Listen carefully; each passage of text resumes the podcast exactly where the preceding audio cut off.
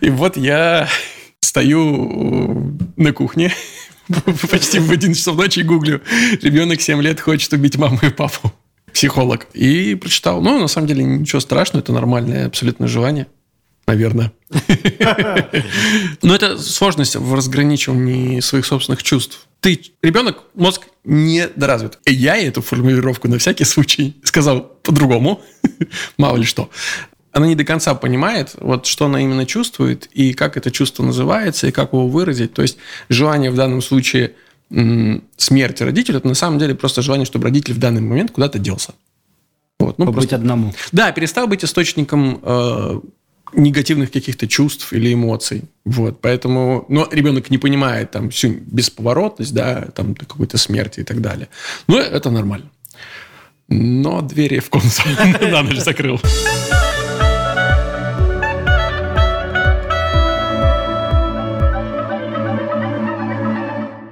Привет и добро пожаловать в авторскую комнату. Это подкаст от сценаристов для сценаристов, а так любимым всеми нами сценарном мастерстве. Меня зовут Александр Белов. Меня Александр Вялых. Ну вот мы снова увиделись с записываем подкаст не дистанционно.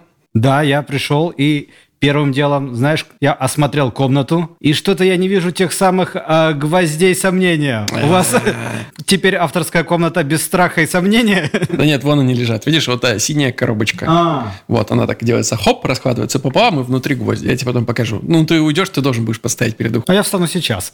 Давай. Передумал вставать? Ну, я сейчас одной ногой аккуратно, не снимая кроссовок. Так. Ну ладно, я попробую. Давай. Смертельный номер. Господи, почему у нас только аудио? Да. Так, я стою, я стою двумя ногами на этой штуке. Это довольно больно, и надо говорить довольно быстро. Но, в принципе, вот все, слезай. Все, закончил.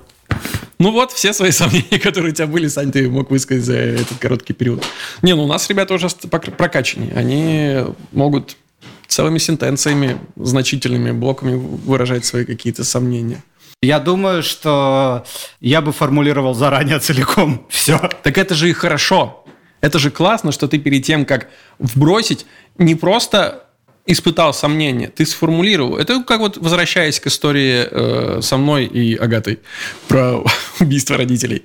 Ты не просто осознал что-то, что тебя беспокоит. Ты его сформулировал, разграничил, понял, почему это тебя беспокоит, что именно э, тебя не устраивает, и придумал, как это можно исправить, как можно доработать историю, чтобы она лично внутри тебя удовлетворяла. Вот, и после этого добро пожаловать на, на, на гвозди. Давай пообщаемся. История про формулировку, Давай. которая очень важна. Как-то на одну из э, вечеринок мы приходим с моим приятелем, он еще больше, чем ты, и весит, наверное, килограмм, ну, на 50, наверное, на вскидку побольше. Мы довольно колоритная пара. Забывай вот. И мы, значит, приходим, нас встречают знакомый, говорит, о, ничего себе, вы, типа, необычная пара. А вечеринка идет давно, мы с одной вечеринки пришли на другую. Я думаю, думаю и говорю, на себя посмотри. Потом думаю, говорю, это шутка, просто плохо сформулированная. Логически как бы он мне punch, я ему про его внешность punch, но просто очень короткий, максимально. Ну ты там сам. Да, додумай. Поэтому формулировать шутки надо лучше. Касаемо твоей фразы, вы очень колоритная пара. Смотрел ли треть, ты третью серию The Last of Us? Нет. Я тоже нет. Вот это удивительно, конечно, то, как мы записываем наш подкаст, потому что когда мы записывались в прошлый раз, вышла только первая серия. На сегодняшний момент вышло уже три ну, потому что первая, вторая сдвоенная, нет? Или не, это... не, это уже первая, вторая сдвоенная, потом еще вторая. И потом еще третья. Да, потом еще третья. Да, дата выхода у нас подкастов одна и та же на неделе, ну, кроме этого выпуска, который чуть-чуть сместится по техническим э, особенностям. Но записываем его в разные периоды, поэтому, да, вот такие скачки происходят. Я еще тоже не смотрел, кстати, хотя прошло уже довольно много времени, но не знаю, я на самом деле... Все обсуждают. Да, я люблю смотреть или читать что-то вот э, после того, как э, спадает весь хайп, э, весь шум. То есть я потом спокойно смотрел э, «Игру престолов» спустя пару лет, мне кажется. Просто спокойно посмотрел весь, все сериалы и все. А, ну, я, наверное, догнал к последнему сезону. Я как раз досматривал, и последний сезон уже смотрел вместе со всеми. Который многих разочаровал, но да. не нас с тобой. Да. Слушай, я наоборот впервые за долгое-долгое время, это относительно, опять же, одни из нас вообще, э, критики, которая вокруг него появляется. Больше, конечно, восторгов, но критика тоже появляется. И чаще всего она звучит в духе «Да, классный сериал, но в конце концов, где какое-то новое слово, где какой-то новый подход, что-то сверх просто хорошего сериала. Не то чтобы это перестало быть ценностью, но все эти разговоры, кстати, были до третьей серии. Сейчас уже другие, другая критика летит. Но я поймал себя на мысли, что я вновь испытал это чувство, которое казалось мне уже давно забытым, когда я ждал с нетерпением, когда выйдет новая серия, что я смогу побежать, что я смогу там один или с женой присесть, и мы вместе посмотрим, и потом будем все вместе дружно э, на следующий день с э, друзьями, со знакомыми, с коллегами обсуждать и разбирать. А вот а это. Вот такое, ну, как называется, кулер, сериал кулера, да? Что-то я такое слышал. Ну да, где, когда вы, вы встречаетесь в офисе после серии э, какого-то сериала, который объединяет всех, и обсуждаете э, детали. Вот, вот это чувство вернулось. И это уже несомненный успех, на мой взгляд. Ну, среди меня. По-любому, по-любому. Но на самом деле вот недавно было, э, мне кажется, Wednesday тоже все обсуждали. Да, но с Wednesday видишь, какая история. Wednesday выходит на Netflix, на Netflix разово, все да? разом. Все, все Поэтому, посмотрели. Да, не получается сериал у Кулера, а вот с HBO, со своей классической системой кабельного телевидения, раз в неделю, новая серия. Тут, да, будьте здрасте, пожалуйста, приходите, смотрите. Это же касалось и Дома Дракона, помнишь, были популярные видео, где... Как люди смотрят серию? Да, что одинаковое мерцание света в квартирах у всех, все смотрят. Вот мне кажется, понятно, что The Last of Us – это не Дом Дракона, он, у него точно, скорее всего, будет аудитория поменьше, но он уже ставит свои рекорды. Приток зрителей. Вторую серию посмотрела там, по-моему, на, чуть ли не на 10% больше, чем первую, а третью серию посмотрели на 12% больше, чем вторую. Это супер цифра. Я не понимаю, как это работает. Как это работает? Супер сарафан. Просто есть э, люди, которые начали смотреть с третьей серии, ну, вполне возможно, что на кабельном телевидении ты можешь, во-первых, посмотреть в записи серию, во-вторых, ты можешь посмотреть какие-то повторы наверняка на неделе. Раз-два до серии повторится. Это лишь мои догадки. Но это круто. Да, потому что в э, стриминговых сервисах, ну, в любом случае падает. Я ни разу не видел растущего рейтинга серии по просмотрам. Мне казалось, что и на телевидении также. Вот все те случаи, которые я смотрел, э, цифры наших сериалов, они классно, когда на первую серию приходит большее количество зрителей, и чаще всего динамика дальнейшая, что все равно ближе к концу. Ну, не все досматривают сериал до конца, и цифры падают. Хорошо, если они падают незначительно, очень круто, если они периодически там от серии к серии могут возрастать. Количество зрителей, пришедших посмотреть, обычно ближе к концу недели, потому что типа, о, финал недели, что там случилось. Но в целом, ну, динамика все равно чаще всего отрицательная чаще всего, но она э, все-таки прыгает. Она очень сильно зависит от, от того, кто посмотрел повторы. Обычно есть еще какие-то э, марафоны на выходных. Mm-hmm. Кто-то что-то смотрел, ушел на другой канал, вернулся. Тут неровно. Просто я узнал прикольную штуку, что э, в интернет-проектах интеграции в первых сериях стоят дороже. Mm, потому логично. что их посмотрят больше людей. Вполне логично. Я прочитал приквел одного из супер хитов э, советского кино. Поясни.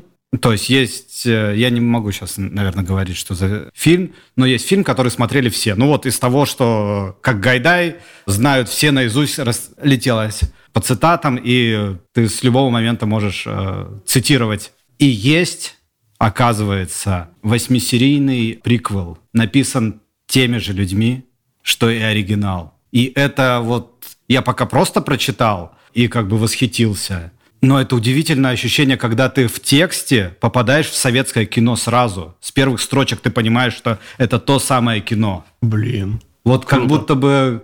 Вот как есть качество пленки и там цветокоррекция у старого кино, когда ты включаешь, и ты просто с кадра понимаешь. Вот так ты читаешь кинотекст и понимаешь, о, так это Дай то самое кино. Дай почитать. Ну, тебе дам. Жестоко. А кусочек мы можем там э, со слушателем поделиться? Ну, возможно, потом, когда это выйдет, это же, ну, это в разработке проект. А, о как, то есть его будут, он был написан, не снят, да. а теперь его будут снимать? Скорее всего. Круто. Ладно. Что еще сценарных касается новостей? Джеймс Ган, который теперь возглавляет группу, назовем так, творческих людей, ответственных за DC-вселенную, они опубликовали список проектов, которые ждут реализации в ближайшие и не самые ближайшие годы. Но, среди прочего, Джеймс Ганн э, и Питер Сафран, они сказали следующие радостные новости для сценаристов, что Голливуд переживает вырождение профессии сценариста. И с тех пор, как я переехал, говорит Джеймс Ганн, сюда 23 года назад, ситуация только стала хуже. Сценаристы оказались полностью исключены из процесса в пользу актеров и режиссеров. И для нас очень важно сделать сценаристов более заметными и важными участниками производства. Часто люди начинают уже снимать супергероику, даже не дописав третий акт. Начинают писать его уже в процессе съемок, придумывая, что будет дальше прямо на ходу. А вы потом сидите и смотрите, как куча парней в трико просто бьют друг друга, и никакого смысла нет. Вот. И Джеймс Ганн пообещал, что ни впредь ни один фильм DC не получит зеленый цвет, пока не будет окончательно закончен скрипт. Вот. Посмотрим, что из этого обещания выльется. Действительно, получится ли у нас новая какая-то классная супергероика. И если действительно проблема была в этом, если люди начали уставать от супергероики именно поэтому, что, то будет классно посмотреть на то, ну, как да, мир изменится. Не помню, мы даже цитировали, не, сейчас не вспомню кого, что э, все эти, вся супергероика – это один и тот же фильм, просто с разными персонажами. Мартин Скорсезе. Вот. И, наверное, в этом есть э, доля правды. И последние какие-то фильмы, яркое тому подтверждение, особенно от DC. Я на новогодних каникулах посмотрел э, «Черного Адама», и это, конечно, печально. То есть я когда я включаю фильм со Скалой Джонсом, я не ожидаю чего-то глубокого. я ожидаю аттракциона, веселого и интересного. Но даже его не было. Да ты что? Аттракцион был, но он был настолько шаблонный, настолько неинтересный, что, мне кажется, именно он добил DC. DC. Ну, посмотрим, что Джеймс Ганн с этой вселенной сделает. Может быть, э, у кого-то есть претензии к его последним фильмам, хотя мне вот э, «Отряд самоубийц», да и «Миротворец», хотя «Миротворец» — это не фильм, но они были... «Миротворец» шикарен. Замечательными, да. То есть вот. к нему надо чуть-чуть подпривыкнуть, он немножко удивляет сначала, но когда ты втянешься, ну, это уже гениально. Это очень круто. Да. Как будто бы от этого можно плавно перейти к той теме, которую мы сегодня хотели обсудить, основной в нашем подкасте, а именно поговорить про вот, как ты сказал, один и тот же фильм просто с разными протагонистами, с разными ну, главными да, с разными героями. героями. Они же называются протагонистами. Вот про них мы и хотели сегодня поговорить. Какие бывают? Ну, это как будто бы возвращение к базе, а, которое мы сегодня хотели обсудить, но обсудить именно с точки зрения нашего какого-то изменившегося или не изменившегося понимания, что вообще протагонист и кто этот э, загадочный зверь, главный герой, чем они друг от друга отличаются и что с этим нам сейчас делать. Начать, наверное, стоит все-таки с определения из Википедии. Протагонист. Главный герой, центральное действующее лицо, актер, играющий главную роль в произведении. И так далее. Вот за это так далее мы и будем сегодня тереть. Вообще, как это слово возникло? Оно состоит из двух. Это протос и агонист. Что значит первый и актер? Как неудивительно. Все очень просто. Ну, оно же как возникло? Это тоже был слом шаблонов. То есть изначально в греческих театрах было куча народу, все были равны. Ну, хор. Стоял хор на сцене, и этот хор пел или декламировал, э, собственно, текст пьесы. И вдруг появился чувак, э, Феспис, поэт, который говорит, ща я вам так сломаю шаблон. А что если из этого хора выйдет один чувак и будет играть... Солягу. Кучу соляг. Все роли меняя маски. То есть вышел один актер, собственно, протагонист, первый актер, и он, меняя маски, играл всех персонажей истории. То за этого поговорит, то за другого, а хор его просто поддерживал как рассказчик. Потом Феспису этого, видимо, стало мало. Он говорит, а что если? Зачем он постоянно меняет маски? Ведь может быть там второй герой, третий герой. И действительно, то есть в какой-то момент появились, у них тоже есть название. Дейтерагонист. То есть второй, второй. герой, да. И тритагонист, собственно, третий. И вот э, так от, э, собственно, одного чувака, который играет всех, протагонист перешел в конечном итоге к одному чуваку или чувихе, э, которая, собственно, является главным персонажем, главным действующим лицом истории. Прикинь, как попытаться разложить, не знаю, «Властелина колец» О, да. до последнего орка. Все на одного протагониста. Ну, до «Властелина колец» мы, кстати, сегодня еще как раз доберемся, потому что как будто бы это не отвечает на то, что, что протагонист в сценаристике. Потому что в нашем ремесле э, протагонист часто приравнивается к герою, да, главному герою, или главному персонажу. На самом деле, просто потому что так чаще всего бывает. Обычно протагонист имеет э, самую большую и самую активную арку в истории, и, соответственно, это главный герой. Так чаще всего получается. Ну да, это как будто бы один из самых простых способов. Э... Рассказывать историю через главного героя. Если мы от Википедии перейдем к каким-нибудь чуть более сложным, но все еще основам, к тому же Блейку Снайдеру, то Блейк Снайдер протагониста определяет как персонаж или несколько персонажей, да, которые, с одной стороны, создают самый острый конфликт в той истории, которую вы рассказываете, с другой стороны, психологически проходят самый длинный путь изменения или арку, это уж как кому удобнее называть, и которые наиболее близки и понятны аудитории. С последним можно спорить, да, в принципе, совсем можно спорить, но вот это как будто бы классический герой. И, в принципе, классический герой, то, что Hero называется, то, что у Джозефа Кэмпбелла и всех прочих, это первый, самый понятный, самый близкий аудитории тип протагониста. Да, и мне кажется, все последующие варианты возникают из-за того, что иногда в главного героя не удается впихнуть все это. И тебе приходится создавать отдельных людей, которые перенимают на себя отдельные функции. Если по типам э, протагонистов мы пойдем, то первый, самый классический, который наиболее знаком зрителю, который вот у Блэка Снайдера и в Википедии появляется, это классический герой или героиня. Они, скорее всего, храбрые люди, они, скорее всего, сильные, не обязательно физически, но духом точно, целеустремленные, и они, скорее всего, профессионалы в чем-то своем. Неважно, будь это размахивание мечом или умение разговаривать с людьми, это вот классический герой, на которого зритель стремится быть похожим, он ему сопереживает, этот герой столкнется непосредственно со злом, самым главным, и будет ему изо всех своих сил противостоять. Ну, собственно, весь Марвел, да, он пользуется как будто бы вот этим шаблоном. Да, и их цель определяет цель фильма. То есть это одновременно он действительно соединяет в себе все качества он его глазами, он находится в центральном фокусе истории, и большую часть времени мы, как зрители, проводим с ним. Его глазами мы смотрим, как правило, на окружающий мир. Он своими действиями активными толкает сюжет вперед. У него есть четкая цель, которой зритель сопереживает, под которую зритель инвестирует свои эмоции. При достижении этой цели он точно принесет что-то важное в жертву, и он точно сильно изменится. И вот через них мы всю эту историю и понимаем. Мне сейчас пришла в голову такая мысль, что эта схема очень рабочая, очень понятная, а, но при использовании ее, особенно в сериалах, она часто заводит э, авторов в одну и ту же ловушку. Видел это неоднократно. Остается одна линия.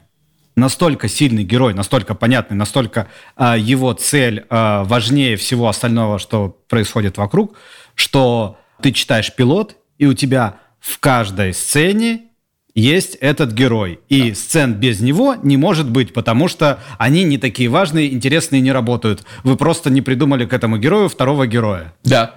Ну, и это, это не очень хорошо. Да, во-первых, потому что это чисто даже производственно очень сложно, если у тебя главный герой, скорее всего, какой-нибудь крутой и явно в связи с этим высокооплачиваемый актер, то твой бюджет резко вырастает, потому что занятость этого актера там намного много, ну, допустим, 60 смен, это сожрет весь бюджет, который выделен на этот сериал или проект, и ты ничего больше не сможешь сделать, даже камеру принести, потому что, ну, снимай на телефон, что делать, только, только, только так. Вот, ну и, в принципе, нагрузка на человека э, чудовищная, тоже надо понимать. Но ты прав в том плане, что если ты придумал настолько сильного героя, то сцены без него будут смотреться просто уже блекло. Зачем они нужны? Просто для заполнения э, времени. И это печально, может быть. Да. Надо думать всегда о людях, которые от него зависят, которые на него влияют. В Шерлоке Холмсе есть доктор Ватсон и сцены с ним. Ну вот, собственно, к э, доктору Ватсону и Шерлоке Холмсу мы тоже точно еще сегодня подберемся. Но сначала давай э, запрыгнем на нетрадиционных протагонистов, как бы это ни звучало в контексте третьей серии The Last of Us. А, нетрадиционные появились, наверное, в первую очередь из-за того, что на таких морально правильных и бравых героев в какой-то момент смотреть стало не очень интересно. Ну, во-первых, потому что они идеализируют человеческую природу, а мы-то с вами знаем, что человеческая природа далеко не такова.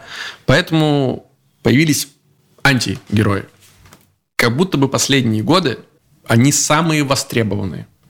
И в сериалах, и в фильмах, и даже в тех проектах, которых не сняты, большая часть новых проектов, которые присылаются, которые я читаю, они именно про антигероев. Э, возможно, Уолтер Уайт во всем этом виноват, который типичный как раз антигерой. Но пожинаем, что пожинаем. Они могут быть необаятельными, эти герои.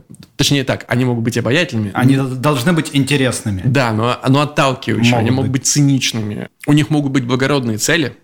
А может быть и нет. Но совершенно неблагородные методы. А может быть и все. Ну, то есть э, классический пример из учебников – это «Молчание ягнят». Да. Это то, что пишут первым делом, когда а, говорят о антигерое. Но имеет в виду именно Ганнибала Лектора. Он обаятельный. Он, кстати, профессионал. Своего дела. Своего дела, это абсолютно точно. И хотя мы ему сопереживаем в какие-то моменты, вот, кстати, наверное, главное определение для антигероя – это в то, что мы ему все равно сопереживаем. До тех пор, пока мы ему болеем и желаем ему успеха, а согласись, в финале фильма «Молчание ягнят» э, мы на самом деле желаем успеха Ганнибалу Лектору, который говорит, у меня сейчас состоится свидание, ужин с моим старым другом, и такие, да, все по-прежнему гуд. Если зритель смотрит, за них переживает. Джон Уик, кстати, тоже же антигерой. Методы его далеко не благородны, но мы с ним сопереживаем, мы хотим, чтобы он остался в живых. Трагический герой. Тоже тип протагониста. Он начинает, как, э, как правило, как раз как классический герой.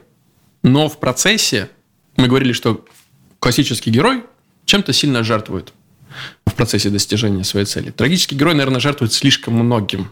То есть, если мы возьмем того же Энакина Скайуокера, угу. ведь его путь к тому, как он становится Дартом Вейдером, это классический пример трагического героя. Он начинает с благородной целью, постепенно начинает жертвовать слишком многим, и какой-то Он момент... переходит, наверное, а, вот эту точку, где цель оправдывает средства. И мы больше ему не сопереживаем. То есть момент, когда спойлер, Энакин Скайуокер убивает детей э, джедаев, маленьких юнглингов, все, ну, ему невозможно сопереживать, и ты не хочешь, чтобы он добился своих целей. Вот это трагический герой. Но его крушение, его падение от самой высшей моральной точки до самой ниши, вот это та история, э, та энергия, которую мы, как зрители, иногда хотим видеть, и то, что приковывает наш интерес. Пассивный протагонист. Бывают такие. Хотя Но обычно... самые неудобные для кино. Очень тяжелые в написании и в создании такие герои. Хотя в них тоже есть сила и энергия. Ну, например, если мы, мы смотрим глазами этого протагониста, но он не толкает сюжет. И, как правило, вот когда мы обсуждаем какие-то наши истории, это первое, э, на что указывает перст продюсера и говорит, ребят, вот проблема у вас здесь. Герой не толкает историю, герой лишь реагирует. И действительно, чаще всего такие герои ну, за ними действительно неинтересно наблюдать. Но тогда нужно создать что-то такое вокруг них, такой уровень событий, за которыми ты будешь наблюдать не отрываясь. Ну, например, Сара Коннор, а ведь это история про нее в первом Терминаторе. В первом Терминаторе. Она пассивный протагонист, она там ничего не делает. В отличие от Терминатора и Кайла Риза, которые как раз толкают сюжет вперед, Сара Коннор является лишь по большей части свидетелем этих событий. Но она протагонист, ее глазами мы смотрим эту историю. Или, вот из последних недавних примеров, э, Дэнни, героиня Флоренс Пью в солнцестоянии. Не смотрел. Ну, те, кто смотрел, я думаю, ко мне присоединятся. Она исключительно пассивный протагонист. Да, там есть какие-то события, когда она навязывается со своим молодым человеком в это фатальное для многих путешествие, но в целом дальше она лишь реагирует на события. Зато уровень насыщенности и градус э, накала этих событий настолько интересный, настолько необычно и увлекающий, что мы не можем оторваться. При том, что даже и прощаем, можем забить, закрыть глаза на то, что главный герой действительно очень пассивен. Наверное, такие герои могут использоваться в каких-то масштабных эпосах, где роль человека и так на самом деле ну, не такая большая. Ну, то есть... На фоне стихий. Да, стихия, э, там, война, еще что-то, где точно человек просто борется с этим. Он как бы не может э, контактировать с этой силой, просто реагирует. Либо еще это хоть как-то... Короче говоря, такие герои часто выводятся в начале из э, положения равновесия, и все, чего они хотят, это вернуться в эту точку. Просто они пытаются сказать «оставьте меня в покое». Ну вот, кстати, мне кажется, что Лебовский, из Большого Лебовска как раз... Ну, это все, мне кажется, идет из Обломова. Просто да. лежит человек на диване, ему говорят, надо съезжать с квартиры. И все, что он хочет, это не съезжать с квартиры. Но это скорее даже не метод написания персонажа, не метод создания, а просто как один из образов, которому вы должны понимать, что нужно тогда в таком случае какие-то еще вещами удерживать зрительское внимание. Наконец, злодей, протагонист, во многом похожий на антигероя. единственное, что, возможно, мы даже не сопереживаем ему как зрители и не желаем ему успеха. Лицо со шрамом. Тони Монтана плохой человек. И, наверное, мы не хотим, чтобы у Тони Монтаны все в конечном итоге получилось. Как правило, такие истории, они сосредотачиваются, и интерес держится на как раз исследовании темных сторон человеческой души. Благо у каждого у нас есть эти тени, и периодически нам хочется в них заглянуть. Тут даже вот э, моя любимая «Нефть» с потрясающей работой Дэниела Дэя Льюиса. Ну, я понимаю, что на протяжении всего фильма я не очень ему сопереживаю, я ему совершенно сочувствую. Мне интересно, куда его приведет судьба. И, кстати, самый яркий пример для меня – это не так давно я только посмотрел. Очень долго меня отпугивала история с лапкой э, утенка. Я говорю про дом, который подстроил Джек. Я так и не хочу это смотреть. Мне обещали самую страшную сцену в моей жизни. Я посмотрел на очень плохой CG и такой, а, ну, окей. И видел я и хуже. Но...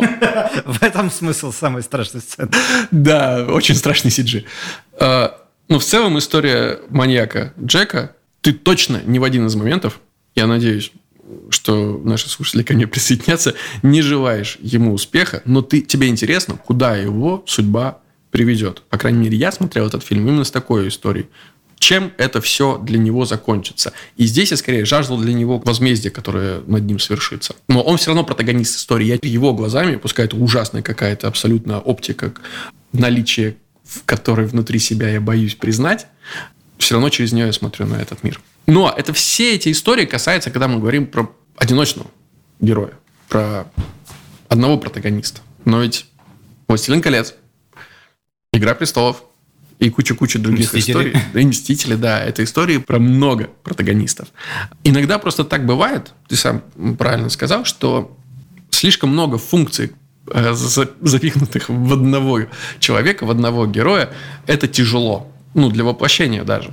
Э, и проще разделить. Бывает, когда два протагониста, это, это все классические бади-муви построены именно на двух протагонистах, когда противоположности сходятся, находят точки соприкосновения, и нам интересно за этим наблюдать. Оба двигают историю, а аудитория хочет там, чтобы они дружили, или если это романтическая какая-то история, романтическая комедия, то аудитория хочет, чтобы они были вместе. Бывает и противоположности. Бывает, например, когда два героя главных, но они против друг друга. Вот моя любимая схватка Майкла Мана, где герой Де Ниро и э, Аль Пачино, возможно, самые похожие друг на друга люди в этом мире, но они преследуют абсолютно разные цели.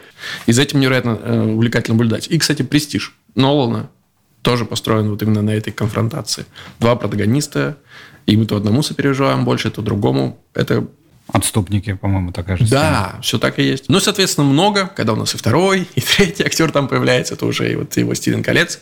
Мы то глазами Фрода смотрим на историю, то глазами Гэндальфа, то Арагорна, то Мэри, то Пеппина, кем угодно. И с сериалами вот такими сложными, многоансамблевыми, как «Игра престолов», «Дом дракона», ну, и все, и же с ними, это тоже истории про кучу протагонистов, кучу взглядов на одни и те же события. Вот здесь, наверное, масштаб событий э, позволяет тебе много точек зрения на них иметь. Да, но вот э, массовые все истории, типа «Мстителей» в большей степени, «Властелин колец» в меньшей степени, это на самом деле просто попытка запихать как можно больше сюжета в одну историю, потому что, по большому счету, э, разница между ними не такая радикальная. То есть каждый из них мог бы быть отдельным э, протагонистом.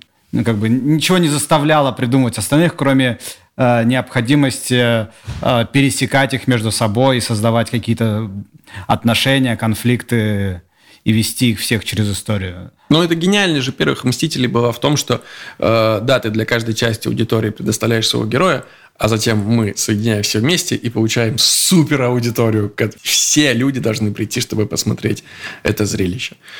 И, ну, зато у тебя там в э, «Мстители. Финал» только 7 минут э, занимает появление всех твоих персонажей на поле боя. И каждому нужно уделить время. И это, конечно, уже... Слава богу, это челлендж, который выпадает малому количеству сценаристов, э, потому что все-таки это единичные случаи на всю киноиндустрию. Но иногда разделение происходит между персонажами функций. Действительно, если напихать в одного слишком много, это может быть тяжело для исполнения, но если один, например, переживает изменения, а другой герой толкает сюжеты вперед, или глазами одного мы смотрим на мир, на происходящее вокруг, и к нему подключаемся, и ему сопереживаем, а руками или там ногами, головой другого мы э, создаем конфликты, создаем комедии и все прочее.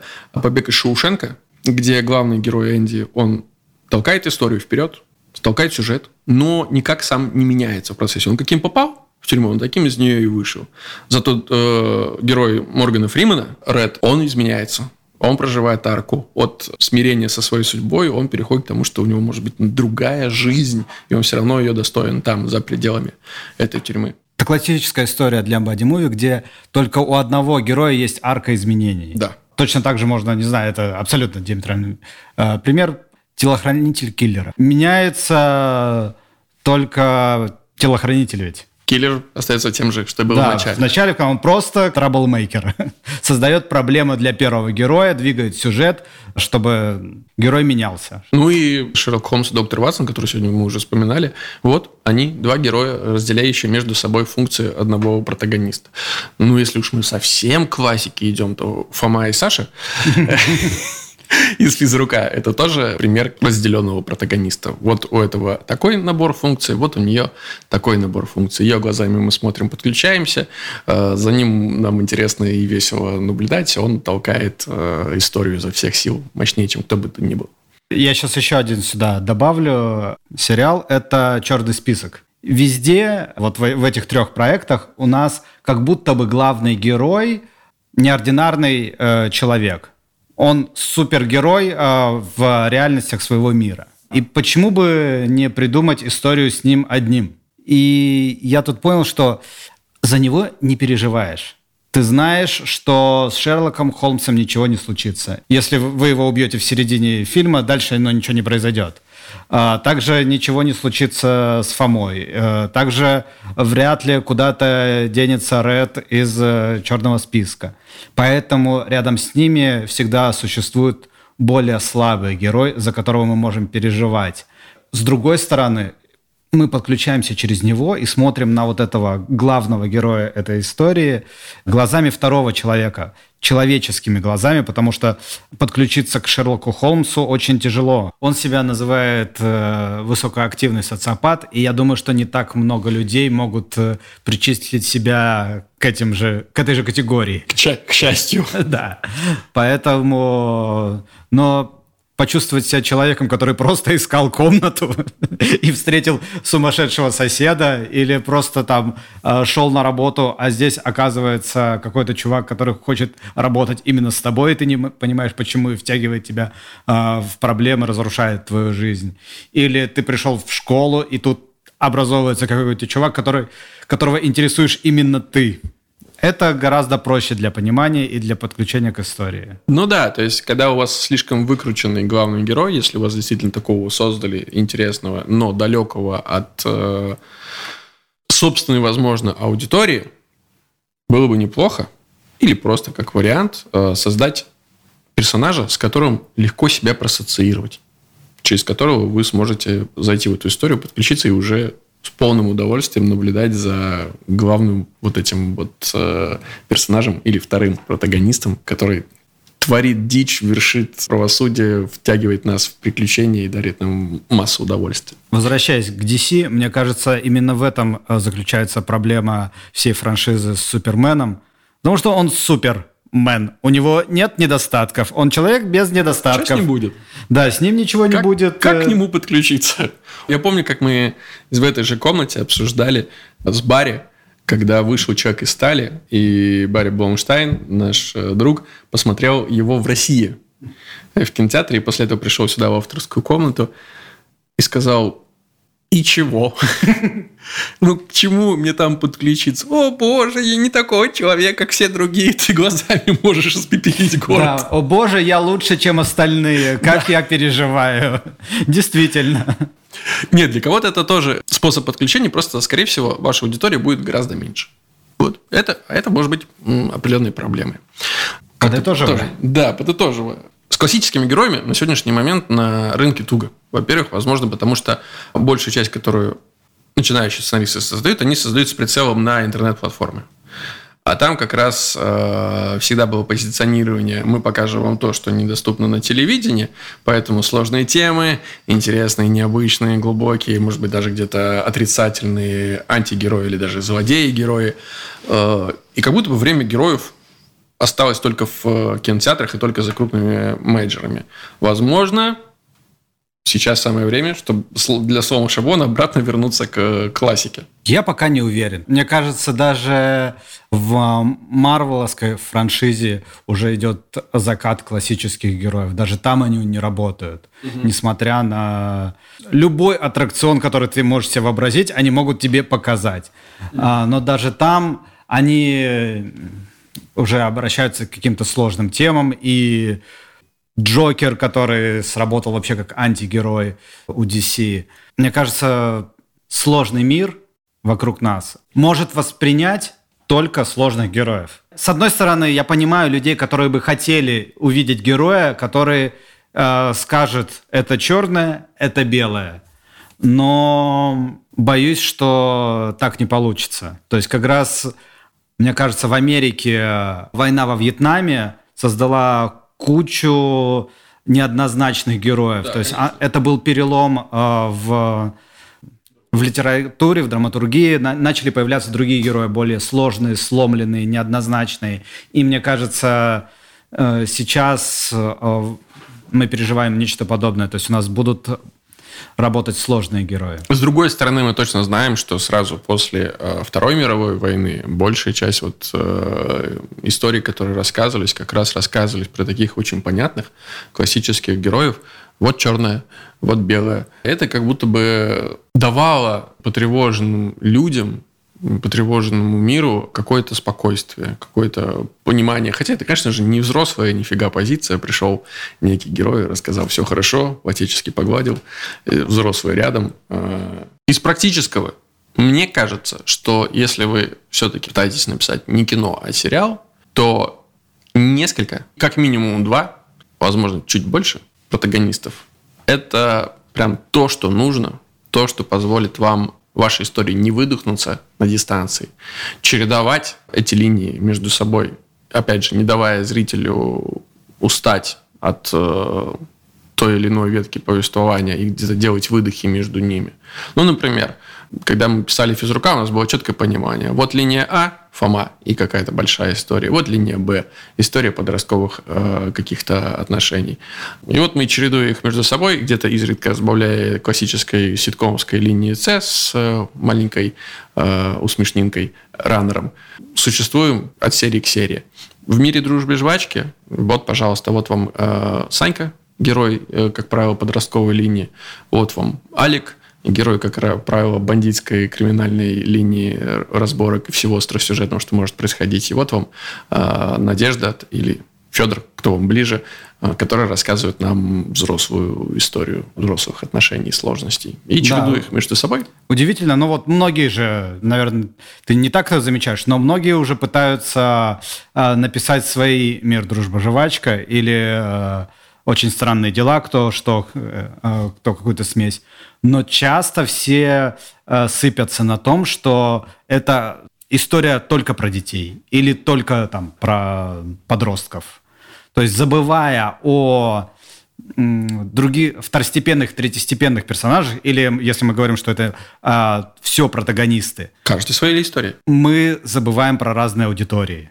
А разные протагонисты позволяют нам а, зацепить разную аудиторию. И в каких-то крупных более-менее проектах мы не можем а, бить только в одну узкую аудиторию.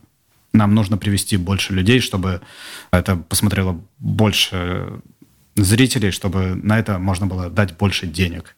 Иначе у вас это будет очень э, камерная история. Подытожили? Кажется, да. Мы молодцы. Ну и в конце немножко слов нашим слушателям, нашим подписчикам в телеграм-канале «Авторская комната». Зема Чернозем пишет нам «Добрый вечер. Хотелось бы начать с глупого вопроса. Хочу стать сценаристом. В какие двери стучать? Как войти в поле вашей деятельности? С чего начать? Со своего предложения или каким-то способом попробовать силы в сформированном проекте?» Может, кому-то нужен соавтор на общих началах. Если кому-то нужен соавтор на общих началах, ребят, э, заходите в наш телеграм-канал, в чат его, в комментарии, отыщите Зему Чернозему и скажите ему, что давай с тобой чем-нибудь вместе напишем, да. А если просто хочу со сценаристом в какие двери стучать, ну, мне кажется, даже просто за, запрос в Гугле «хочу стать сценаристом, что делать?» предлагает вполне себе э, варианты. Но самый простой ответ, как бы он ни банально звучал... Писать? Начать писать, конечно. Все остальное приходит э, вот с этим, в этом процессе. Мне а, кажется, а, еще идеальный как бы путь – это любая конкурентная среда. Идите, не знаю, в стендап, в э, питчинги проектов, во что, в любые соревнования, потому что сидя дома один, очень как бы тяжело понять, лучше вы, хуже вы, как лучше становиться, где брать обратную связь, поэтому любые места, где вы можете взаимодействовать с другими людьми, э, сделают вас лучше. Артем С. пишет, спасибо за канал. Может, поднимите как-нибудь в обсуждениях тему о возрасте сценариста, в том контексте, когда надо и когда уже поздно приходить к профессию. Вообще поговорить о возрасте сценаристов. Ну, слушай, звучит как вполне себе классная тема. Не то, чтобы на нее можно было бы целый выпуск создать, но отдельно обсудить. Это интересно. Тут больше, наверное, да, про баланс между мастерством и жизненным опытом, что важнее, иметь жизненный опыт за плечами и знать, о чем ты пишешь, или научиться быстрее писать и получить больше опыта а, как сценарист? Как всегда, ответ неоднозначный, и то, и другое важно. Ну, и Вадим Истомин пишет, Возможно ли стать ридером и редактором в продакшене на платформе, что для этого необходимо? Пока учишься писать свои истории, набиваешь шишки после обратной связи, а чаще всего ждешь месяцами ответа после рассылки, хотелось бы узнать и, возможно, поработать в соседнем цехе. Кто они, таинственные чтецы наших творений, какие у них права, обязанности и есть ли в нашей индустрии отдельная каста ридеров? Вот это точно выпуск, который, мне кажется, тянет... Да, это надо звать человека, который да. расскажет... А может, а может, ни одного. Людей. Да. Окей, да, Вадим, спасибо большое. Это классные вопросы, классная тема для обсуждения. Что ж, на сегодня все, отличный, э, как мне кажется, эпизод. Сами себя не похвалим, никто не похвалит. Хотя хвалят на самом деле, спасибо всем. А, да, спасибо, что вы нас слушаете, спасибо, что вы нас читаете, и огромное спасибо, что вы нам а, пишете. Это крайне приятно. Пока что. Вы можете подписываться на наш телеграм-канал на всех подкаст-площадках страны, где он представлен ставить свои оценки, писать свои комментарии и делиться выпусками э, в соцсетях. Это крайне нам помогает. Но самое главное, возвращайтесь ровно через неделю, ну или плюс-минус через неделю, за новым выпуском авторской комнаты. А пока... Пока. Пока. I don't see her each day. I miss her. Gee, what a thrill each time I kiss her. Believe me, I've got a case. Nancy with a laughing face. I don't see her each day, I miss her. Gee, what a thrill each time I kiss her. Believe me, I've got a case on Nancy with a laughing face. I don't see her each day miss her. Gee, what a thrill each time I kiss her. Believe me, I've got a case on Nancy with a laughing face.